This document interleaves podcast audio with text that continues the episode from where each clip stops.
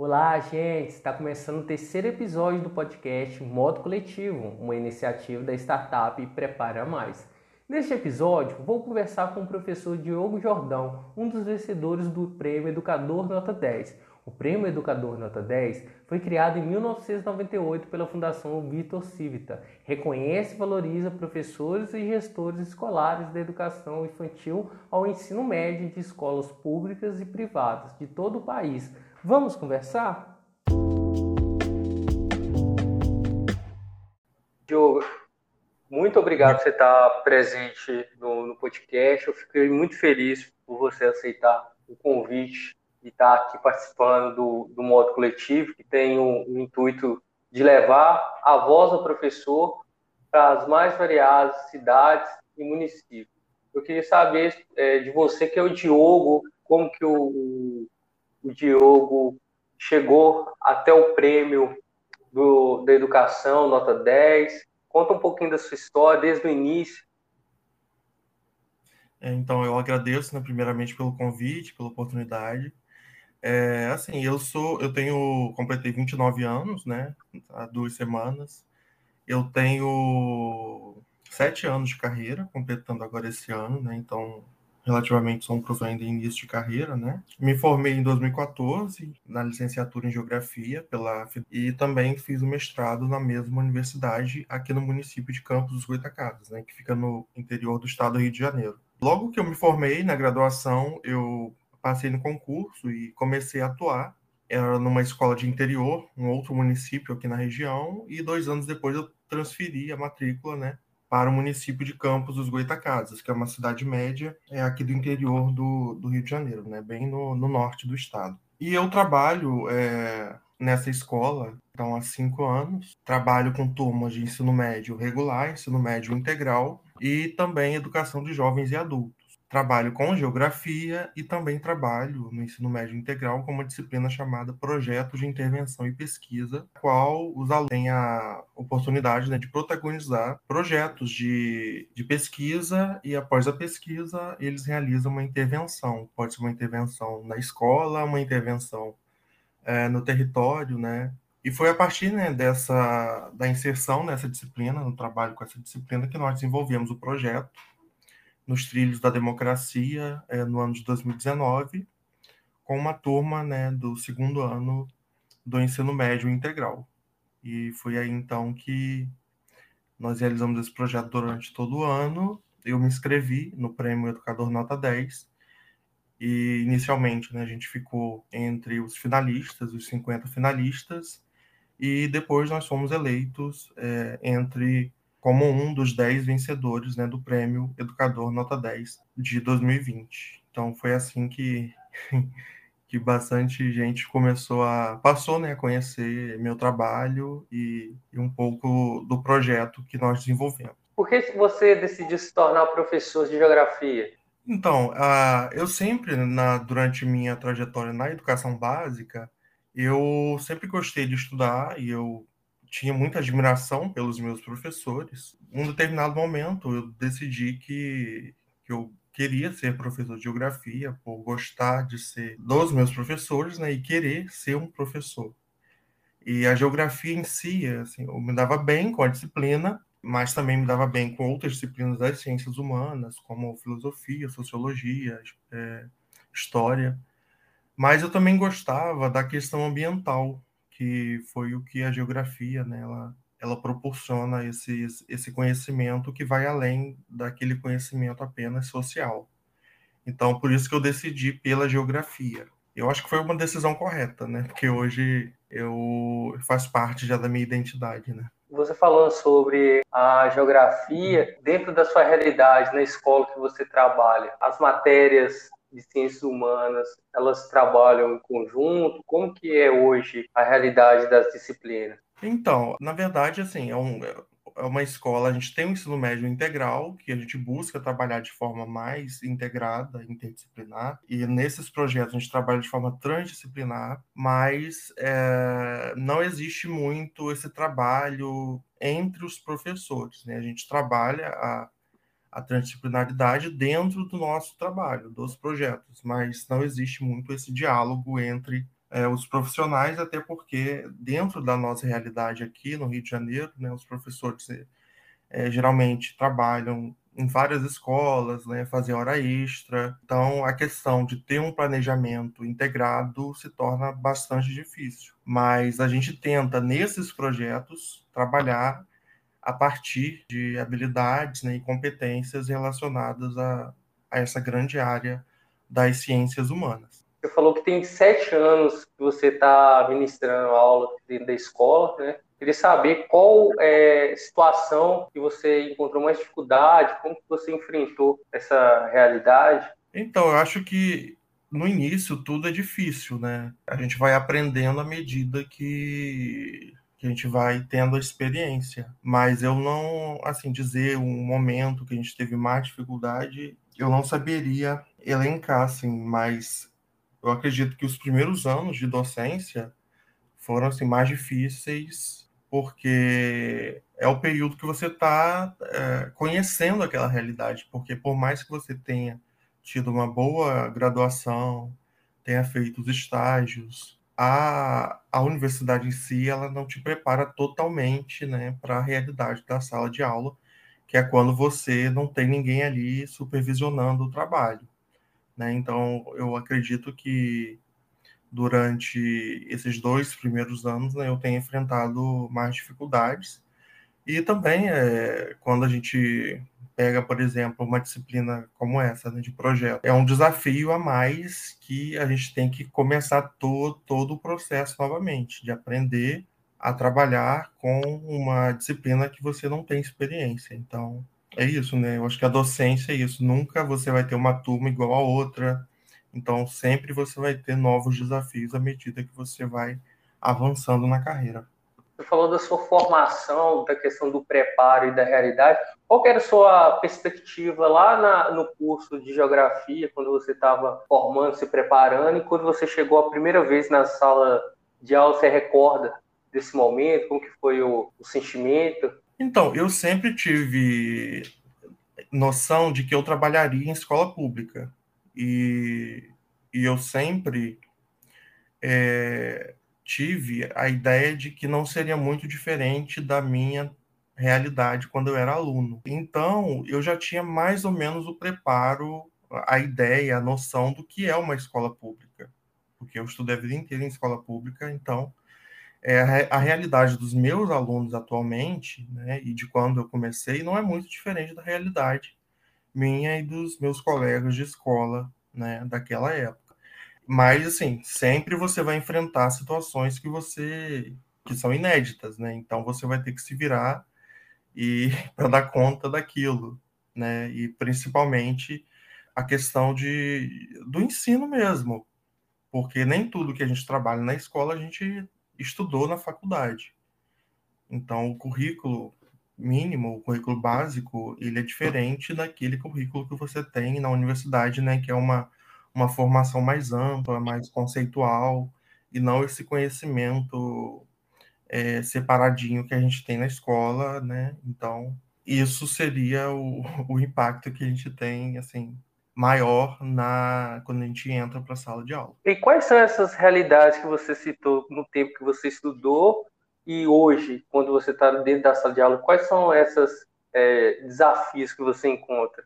Então, a realidade da escola pública é uma realidade de uma infinidade de diversidades. Então, você tem alunos né, de todo tipo, de toda origem social, você tem é, a diversidade étnica, você tem diversidade é, de orientação sexual, você tem diversidade de idades, né? por exemplo, na educação de jovens e adultos, e uma diversidade também de alunos que têm mais facilidade, outros que têm menos facilidade na aprendizagem. É, então, todas essas realidades, elas existem na sala de aula da escola pública né? E eu já tinha noção disso, porque eu venho dessa realidade também, não só na, na educação básica, mas também na graduação e, e na pós-graduação. Então, a realidade é essa, né? De alunos com diferentes origens, diferentes identidades que, que se misturam ali na sala de aula. motiva né, a, a dar aula, pensando nesse todo esse conjunto que você vive? Então, a ideia, né, que a gente tem é que a educação ela é fundamental para a transformação pessoal e a transformação social, né? Então, eu acredito e eu falo muito com os meus alunos de que eu sou a prova de que a educação transforma a vida das pessoas, né? Te transforma enquanto cidadão, te transforma enquanto pessoa, né? forma, ajuda na formação da sua identidade individual na sua identidade coletiva também, né? E então a gente tenta trabalhar com os nossos alunos né, a importância da educação, educação como um caminho para a transformação da vida deles, mas também a transformação da comunidade onde eles vivem, da transformação social como um todo. Como você enxerga a educação no, no Rio de Janeiro hoje? Ela, ela é adequada à realidade da, da sua escola, da, dos seus colegas, da sua realidade? Então, é, eu acho que, assim, falando em termos de educação pública, não tem muita diferença, né? A gente, felizmente, né, aspectos positivos que nós temos, né? É uma rede que, em termos de organização e de gestão, é, ela funciona, né, naquilo que ela se propõe, é, em termos de estrutura, de escola, a gente tem boa estrutura, pelo menos na realidade onde eu trabalho, a gente tem boa estrutura, então é uma escola, embora seja pequena, né, mas a gente tem laboratórios, acesso à internet, é, merenda, é, transporte escolar, então tudo isso, assim, questão de estrutura e de gestão funciona, mas a gente enfrenta outros desafios, né, na própria questão do corpo docente, né? Então a gente, assim, já faz muito tempo que o Estado do Rio não tem concurso para professor, então existe muita, é, a gente faz muita hora extra, né, para cobrir essas vagas e falta, né, pessoal na coordenação também, e isso acaba dificultando um pouco o trabalho da gestão, né? embora seja uma boa gestão, uma boa coordenação, é, existe uma carência né, de, de pessoal, né, de, de outros coordenadores para atuar, e, e, isso acaba dificultando um pouco o trabalho, né? Mas a realidade da, da educação pública aqui do Rio de Janeiro é, não é muito diferente, né? Então, do que existe no Brasil, em questão salarial, né? Que está defasado já há oito anos, né? Oito anos que a gente não tem reajuste e falta também né, incentivo à formação continuada dos professores, né? É, a valorização mesmo do profissional da educação é um, um, aspecto negativo que, que a gente percebe na nossa realidade, né? E você é, falou que participou do, do, prêmio, né? E foi um dos selecionados, 10 selecionados. Eu queria saber, antes disso, é, dentro da escola pública, tem um reconhecimento do profissional, do professor? Você já foi reconhecido ali dentro?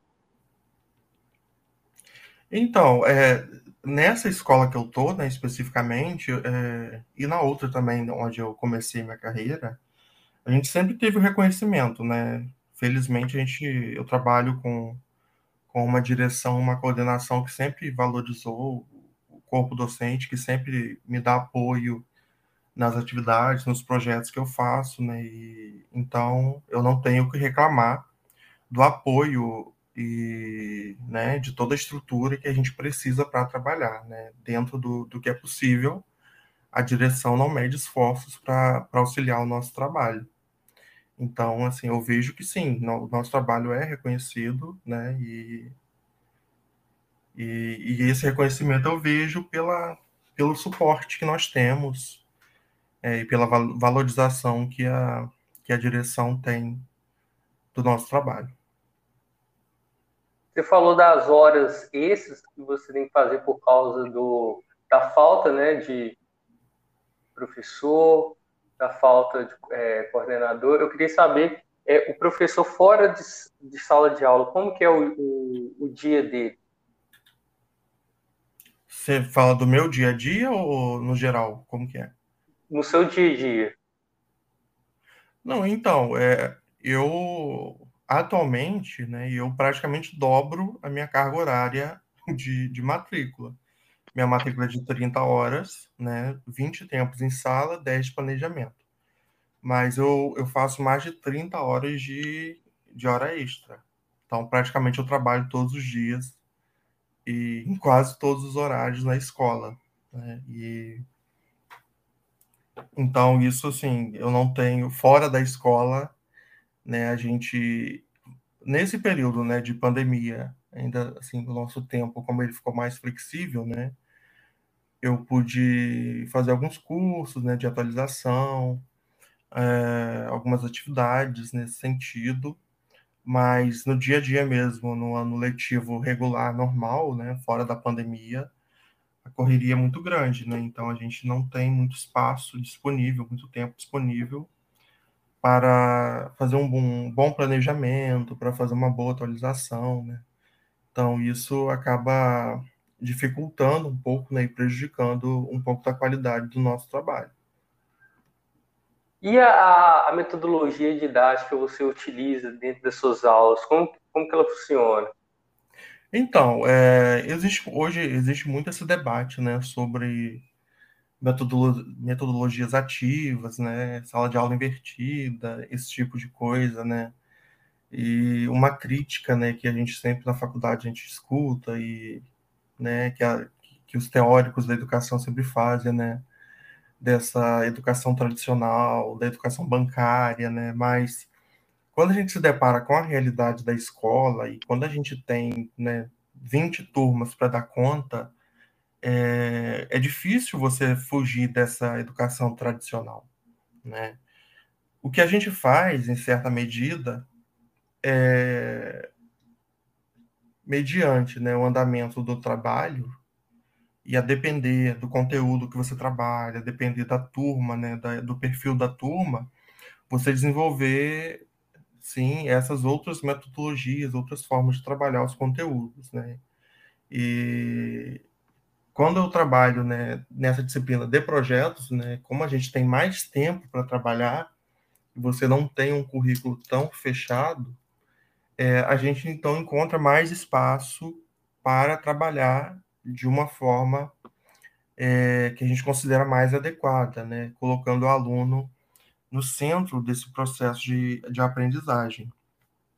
Então, eu acredito que, que o ensino integral ele contribui bastante para o professor nesse sentido, né? Que a gente vai ter mais tempo para trabalhar e isso vai facilitar a gente empregar outros tipos de recursos, outras tecnologias, porque a gente vai ter mais é, tempo para se dedicar né, àquela turma específica, mas de modo geral. É, assim, é um pouco utópico a gente falar, né? Claro que é o que eu defendo, o que eu acho certo, mas eu não vou ser hipócrita de dizer que eu faço isso em todas as minhas turmas, né? quisera eu fazer um projeto desse em todas as turmas, né? Mas é, é, tendo em vista a nossa realidade de trabalho, não tem como a gente fazer. É, me chamou muita atenção no início também da sua fala, é, que você falou que trabalha em três modalidades, né? Que é o regular, o integral e a EJA, né? Que é a educação de jovens e adultos. Eu queria saber de você é, qual que é a diferença desses três é, modalidades e quais desafios você encontra ali para tanto na preparação da aula como na interação do, das três modalidades? Existe uma, um pedag uma pedagoga, um pedagogo para as três modalidades? Não, até então, né, nossa escola, ela é, só tem uma coordenadora pedagógica, né? Talvez esse ano entre outra coordenadora pedagógica também. Mas a, o planejamento né, que, que a gente tem, ele, ele não se dá de forma separada, não. É, então, até porque vários professores trabalham em várias modalidades, então, se a gente fizer um planejamento separado, é, a gente não vai ter condições para isso, né? Mas é, o que eu percebo hoje, né, que, que, se dá muito mais valorização do ensino médio integral, né, que foi uma política mais recente que o governo estava até então investindo. E, então a gente teve formações, né, participação em cursos, e foi onde a gente teve o maior apoio. Mas fora isso, né, na EJA ou no ensino regular, a gente não tem nada específico para esse perfil né, de, de ensino. E na sua formação continuada, como que ela, ela é feita? A, aqui é, de Minas Gerais existe a Secretaria de Educação, que é a CRE. Eu não, eu não sei se como que é o nome de vocês no Rio de Janeiro. É, mas tem o apoio da, da secretaria, existe um, um, plano para o professor fazer um curso, ou você tem que utilizar o recurso do seu próprio salário? Como que é essa realidade? Então, varia muito. Ultimamente, né, por conta desse ensino médio integral, a secretaria realizou algumas formações presenciais e, ultimamente, alguns professores estão fazendo, é, tendo formação, né, pós-graduação é, semipresencial. Né? Não é, não, não é para todo mundo, mas quem quiser fazer, participar, faz essa formação, e são boas formações até, em certa medida. É, recentemente, a gente teve uma formação né, em BNCC e o novo ensino médio, foi feita à distância, se eu não me engano, de 40 horas, né?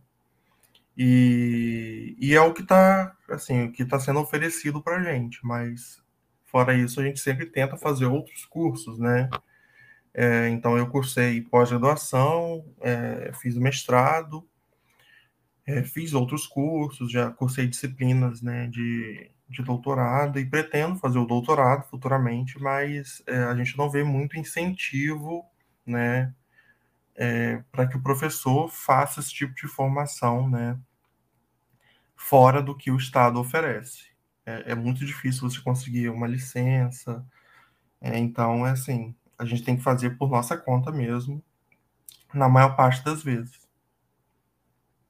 E o que você diria para alguém que está pensando em está exercendo essa função dentro da educação de ser professor? Assim, eu acho que, que ser professor, né, é, eu acho que a formação ela é essencial, você ter uma boa formação, mas eu acho que a pessoa tem que ter muita certeza de se ela quer realmente isso para a vida dela, porque muita gente acha que é fácil ser professor, e, e assim, se você for ser um professor qualquer, dar aula de qualquer jeito, sim, é fácil. Só que para você ser um bom professor, né, isso vai demandar esforço, estudo, e o professor trabalha muito, a gente trabalha muito fora da escola, né?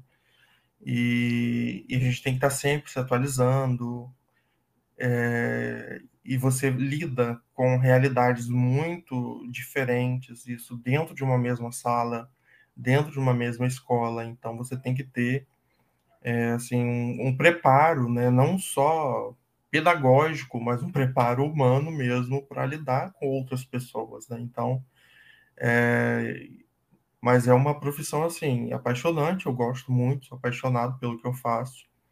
E eu acho que se a pessoa né, sente esse desejo de, de ser professor, eu, eu dou todo apoio, todo incentivo, né? E, e a educação ela precisa de bons professores, de professores que façam realmente a diferença é, nas suas realidades. E, é, na sua opinião, como que nós podemos hoje valorizar, é, valorizar ou melhorar o ambiente do professor e do profissional que está ali dentro da, da escola pública? É, é, eu não vejo a educação como algo separado da, da, da realidade social, né? Então, eu acredito que, melhorar né, a educação e o trabalho do professor, a gente tem que melhorar a vida do aluno, a realidade do aluno, a realidade onde aquela escola está localizada, né? Então, é, não tem como a gente separar né, essas dimensões da vida escolar, da vida social, da vida individual do aluno, porque tudo isso chega até a sala de aula e vai impactar o trabalho do professor, né? Mas eu acredito que, que assim, fora o clichê né, de falar de, de valorização salarial do professor, né? Eu acredito que a gente precisa ver questões estruturais mesmo da educação, né? Então, quando você né, coloca um professor, né, como eu, que a gente é obrigado para ter um, um rendimento melhor, a dobrar nossa carga horária, né, e, e de forma assim que não é efetiva, né? Então, quando chega o final do ano, eu perco esse rendimento que eu tenho durante o ano, porque eu não vou ter mais o, as turmas. É, então, isso demonstra uma precarização do nosso trabalho, né? E fora isso, tem a questão da quantidade de alunos por sala, né? É, que vai impactar também a nossa qualidade de vida, porque isso vai impactar na sua saúde vocal, é, no seu planejamento, é, e isso acaba tirando a qualidade da educação, do, do seu ensino. Né? E, e, as escolas têm que ter pessoas né, trabalhando no apoio ao professor, né, na coordenação pedagógica, na direção, no próprio apoio mesmo, né, técnicos para auxiliar o professor, né, porque assim quando, por exemplo, a gente precisar trabalhar com tecnologias, né, e a gente tem que se virar, né, se virar com computador, com data show, com rádio, com microfone, né? Então, quem acaba fazendo isso é a própria direção, o próprio professor, e isso tira o tempo que poderia estar sendo investido no ensino em si. Então, eu acho que, que são alguns aspectos né, que precisam ser melhorados para valorizar e para apoiar o trabalho do professor. Você falou muito do, do planejamento, eu fiquei muito curioso para saber como que você faz a busca dos seus materiais é, que você trabalha dentro da sala de aula. Então, assim, eu gosto muito de ler, de, de é, ler não apenas, né, é, algo contemporâneo, assim, notícias, né, atualizações, mas é, eu gosto muito de pesquisar e de, de estudar, ler é, trabalhos, relatos de experiência de outros professores, né? E eu estou falando de, desses artigos, né, que são publicados em, em revistas de educação. É, eu gosto de assistir é, eventos, né? Agora na pandemia, então a gente teve bastante evento de educação sendo transmitido. E tudo isso vai nos ajudando a, a ter essa bagagem e, e a gente aprender né, novas metodologias, adquirir novos conhecimentos e encontrar novos materiais para trabalhar com os nossos alunos. Né? Foi o que eu disse, o professor ele não para de estudar. Então, a, a todo momento, às vezes a gente está lendo uma reportagem e a gente já pensa, oh, essa reportagem pode se encaixar é, na aula sobre tal conteúdo. Né? Então, eu gosto muito de não apenas ir atrás da, da teoria né, e dessas práticas pedagógicas que são publicadas, mas a gente tem um, a gente desenvolve né, um, olhar atento para identificar no nosso dia a dia recursos que podem se encaixar no, no nosso planejamento. Né? Então, mas fora isso, assim, é, é, é nada muito especial que a gente faz, até porque a gente não tem tempo, considerando todas as turmas, essa é, grande quantidade de turmas que a gente tem, é impossível você fazer um planejamento específico para todas elas, né? E, e, eu acredito que a experiência que a gente vai tendo em sala de aula, ela vai nos capacitando para aperfeiçoar esse trabalho, né? Que, que é muito difícil. Esse projeto é, que você desenvolveu, que foi até premiado, que é o Trilhas da Democracia, é, você desenvolveu ele dentro do integral ou ele foi desenvolvido à parte da escola? Como que foi feito esse projeto? Então, ele foi desenvolvido numa turma do ensino médio integral. Eu trabalho com a disciplina de projetos de pesquisa e intervenção, como eu falei. E a gente trabalha durante o ano todo, né? Então, eu trabalhei essa, esse projeto com eles levei a proposta, né? Os alunos gostaram bastante. E, e assim, é, o que a gente tenta fazer nessa disciplina é que o aluno ele protagonize todo o processo. Né? Então, os alunos eles vão fazer pesquisa, eles vão digitar esse trabalho, eles apresentam esse trabalho para a comunidade escolar, e depois eles fazem intervenção, né? A gente fez intervenção no território, a gente foi até a Câmara de Vereadores, A gente fez um evento na escola com a presença de uma vereadora. Os alunos desenvolveram né, um jogo que foi aplicado para outros alunos da escola.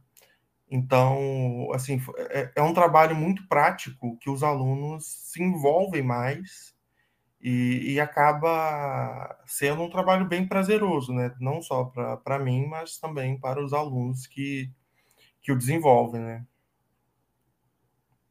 E, como que foi a recepção dos alunos com, com a atividade desenvolvida? Porque a gente fala, é, o que você elaborou foi um, um projeto é, cidadão, né, um, um, projeto político. Como que eles receberam esse projeto? Então, é, teve uma boa receptividade, né? E no início a gente tentou, né, é, assim, tá bem afiada, porque falar de política com adolescente é, não é algo fácil, então a gente tem que trazer a política dia a dia para que ele entenda a importância só da política lá de Brasília, né? Que o aluno ele, ele não vai gostar, existe né, um negativo né, em relação à política. E o que a gente fez foi tentar desmistificar é, essa questão, né? Algo importante, como algo necessário e como algo que está no dia e que nós devemos uh, nos envolver e devemos participar. Então, a proposta foi né, é, ação política, eles enquanto sujeitos políticos. Né? Então, eles, nós debatemos questões sobre cidadania, sobre democracia, a participação política, movimentos sociais. Os alunos fizeram pesquisas na internet e também pesquisas na comunidade e nós fomos oradores da comunidade, e a partir desses resultados, né, nós apresentamos para uma vereadora lá na escola, e depois nós fomos também até a Câmara. Né? Então, essa pesquisa dos alunos, esse trabalho que eles fizeram, é, eles estavam aprendendo para eles, mas eles também estavam contribuindo com a comunidade na qual eles fazem parte. Né? Então, eles estavam ali enquanto cidadãos, participando ativamente da democracia, né, no âmbito local.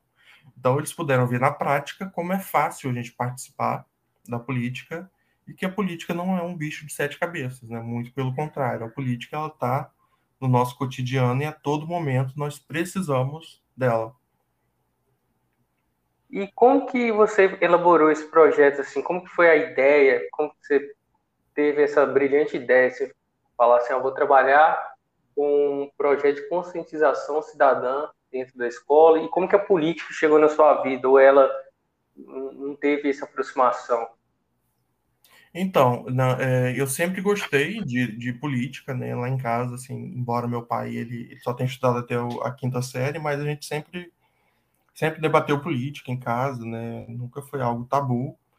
É, e na graduação eu uh, a gente estuda né, na geografia uma disciplina chamada Geografia Política, e eu participei de um projeto também com a professora de Geografia Política, um projeto de extensão, e fiz meu TCC também nesse campo. E no meu TCC, na minha monografia, é, eu já desenvolvi né, as ideias, a, a teoria, é, em cima de um projeto, de uma proposta de intervenção no ensino. E então, desde a minha graduação, eu já vinha amadurecendo essa ideia, né?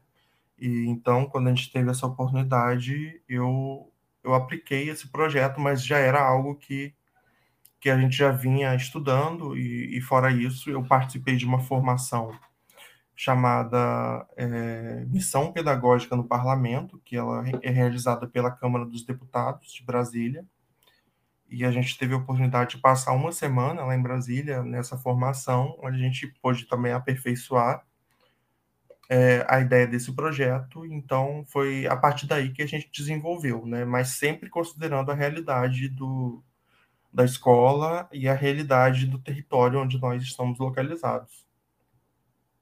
E esse projeto seu, ele é um projeto que ele é permanente, ele tem, ele vai continuar. Qual, quais são as perspectivas? Então, é, é assim, é um projeto que a gente pode desenvolver todos os anos, né? Mas logo depois que a gente ganhou o prêmio, veio a pandemia, então eu não tive a oportunidade de fazer, até porque é um projeto que a gente está em contato com outras pessoas, né? A gente vai fazer pesquisa na rua, a gente vai na Câmara, então é, se tornou um pouco difícil trabalhar é, durante a pandemia. Mas é, nós estamos, sim, pensando né, em desenvolver uma nova edição desse projeto, mas enquanto isso a gente vem trabalhando com outros projetos, né? E no ano passado a gente desenvolveu um projeto sobre violência contra a mulher, foi bem interessante também. A gente trabalhou, né, por conta da pandemia, a gente trabalhou com as redes sociais, né, com as tecnologias digitais de informação, é, mas também nessa perspectiva, né, de, de intervenção social, de uma intervenção política, né, que os alunos é, protagonizem uma é, uma ação, né, sobre a comunidade, né, para que a comunidade se conscientize. Então, é, a gente, nos próximos anos, nós vamos voltar a fazê-lo, né? Mas, por enquanto, a gente teve que parar por conta da pandemia. Você falou do jogo que os, os alunos desenvolveram. Como funciona esse jogo? Então, é, quando foi chegando para o final do trabalho, eu, eu pensei o quê? Eu tinha que avaliar o conhecimento dos meus alunos e, e ao mesmo tempo a gente precisava de, de algum material que servisse como multiplicador daquele conhecimento. Então eu pensei num jogo onde os alunos né, deveriam criar um jogo de tabuleiro, né, aquele jogo que você tem um caminho, você tem um dado, você tem os pinos, e você joga o dado, cai numa casa e você vai andando, né? E em cada casa você vai ter uma atividade, um, uma frase, alguma coisa ali que, que de certa forma você aprenda, né? Então, os próprios alunos criaram esse jogo e a ideia era o quê? Em cada casa desse jogo deveria ter uma, uma ação democrática ou uma ação antidemocrática. Então, nesse sentido, é, eu queria saber se os alunos realmente tinham aprendido, né? O que é ser um cidadão, né, boas ações democráticas, ações antidemocráticas, né? Por exemplo, é, numa casa do jogo, a gente colocou assim: ah, você participou de uma audiência pública na Câmara. Parabéns, avance duas casas. É, então, é, quem fosse jogar esse jogo, né, a gente pensou em, em, um público mais novo, né, do ensino fundamental e tal. Quem fosse jogar esse joguinho, é, fosse aprendendo à medida que ele ia jogando, né? De forma bem despretensiosa mesmo. Então, os nossos alunos aprenderam fazendo jogo e nós é, aplicamos esse jogo, distribuindo 200 cópias para a comunidade como uma forma de, de contribuir né, com a formação dessas pessoas né, e de multiplicar esse conhecimento. E sobre a, o prêmio, que que, como era antes e depois do prêmio? Mudou alguma coisa na, na sua vida, no, principalmente na, na sua profissão de professor? Ah, eu acho que mudou bastante coisa, né? Porque isso mostra, né, o prêmio, um prêmio dessa magnitude, ele mostra que o que a gente está fazendo, assim, está no caminho, né? Assim, a gente passou por uma avaliação de uma banca de professores muito capacitados, né? Então, que eles avaliaram o nosso projeto e identificou uma boa prática pedagógica, né? Então, é, é, principalmente a gente que está em início de carreira, a gente fica muito inseguro, né? Sobre o nosso trabalho, se a gente está fazendo correto, né? E, e um prêmio desse, ele vai nos trazer, né? Mais segurança sobre aquilo que a gente está trabalhando, né? Vai mostrar que a gente está assim no caminho certo e, e, vai nos dar mais força, né, mais gás para continuar esse trabalho, né, porque a gente vê que, que é um trabalho que faz diferença e que, que de alguma forma contribui, né, para a educação, né, não só dos meus alunos, mas está contribuindo é, com outros colegas professores, né, e com, com outras realidades, né, que distantes daqui. Agora eu queria que você me falasse sobre alguma indicação de algum livro, de alguma série, é, para quem está nos ouvindo, para estar tá se inspirando, na, principalmente na, na sua personalidade, que é o, que é o Diogo. Então, é, um livro assim que eu estudei durante a graduação e que assim me inspirou muito para fazer esse trabalho foi o livro O Espaço do Cidadão, que é do professor Milton Santos, é um geógrafo, é um dos principais geógrafos né, que a gente teve. Hoje ele já é falecido, né, mas ele ainda é muito importante para a geografia. Né, então é um livro bastante importante, principalmente, assim, para qualquer professor, né, mas principalmente para a gente que trabalha nas áreas de ciências humanas e que vai nos dar uma boa dimensão do que é ser um cidadão no Brasil, né? E é um livro bem fácil, bem didático, né? Bem de uma linguagem muito interessante. E um documentário que eu gosto muito de trabalhar com os meus alunos, né? É chamado de Nunca Me Sonharam. Esse documentário ele na internet, se eu não me engano, tem no YouTube também que eu gosto muito de trabalhar com os meus alunos, que ele fala sobre a realidade da escola pública. Ele traz depoimentos de alunos de diferentes estados do Brasil. Então, ele, ele é interessante tanto para os professores quanto para os alunos, porque ele vai trabalhar muito essa ideia de que que juventude é essa que nós trabalhamos, né? Que adolescentes são esses? Que escola que essas pessoas buscam? Né? Quais os sonhos que essas pessoas têm? Qual é, é a realidade social dos nossos alunos? Né? E eu acho que para o professor isso é fundamental, a gente conhecer a realidade dos nossos alunos, porque somente a partir é, dessa noção que a gente vai ter uma melhor capacidade de intervir e realizar um bom trabalho que realmente faça sentido para aquele aluno, porque não adianta você querer é, desenvolver um trabalho que nada tem a ver com a realidade onde você trabalha. Né? Então, eu acho que, que esse é um exercício que todo professor tem que fazer, né? tentar é, identificar a realidade na qual ele está trabalhando, para a partir daí ele buscar contribuir com esses alunos. E o Diogo, é, para a gente finalizar, é, tem alguma mensagem que você quer deixar para para os professores, para os profissionais de educação que estão tá nos ouvindo?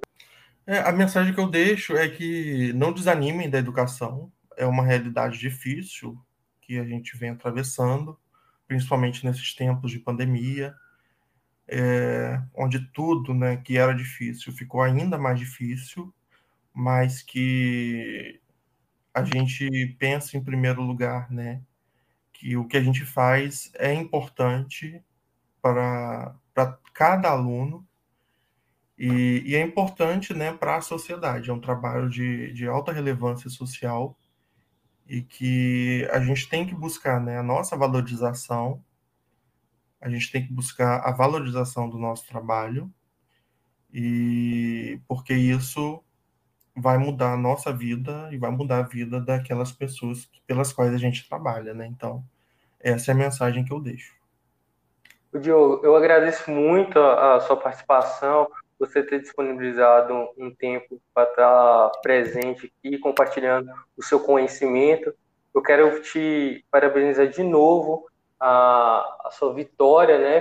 Que é uma vitória que representa é, a classe dos professores. Eu fiquei muito feliz de você ter sido um dos 10 é, colocados, né? Do vencedor do Prêmio Educador Nota 10 e eu, eu quero agradecer muito, de verdade mesmo, porque é essencial que professores como o Diogo ele se reproduzam, né, se multipliquem no Brasil para que a gente tenha uma, uma educação é, de qualidade. Ah, eu que agradeço pela oportunidade, foi muito bom falar com você e que outros professores né, se inspirem né, de alguma forma no nosso trabalho e, e, esse trabalho, né, quem quiser conhecer ele com mais profundidade, eu publiquei esse trabalho é, como um artigo científico na Revista Brasileira de Educação é, Geográfica. Então, ele foi publicado na última edição da revista. Então, quem quiser conhecer os detalhes do trabalho, é, ele está divulgado lá na Revista Brasileira de Educação Geográfica. Muito obrigado. E quem quiser te, te acompanhar nas redes sociais, pode? Como que faz para estar te... Ah, sim, é, pode entrar no meu Instagram, né? Só procurar lá prof.diogo.jordão que já vai me achar lá. Achou. Muito obrigado, tá, Diogo? Eu que agradeço. Um abraço.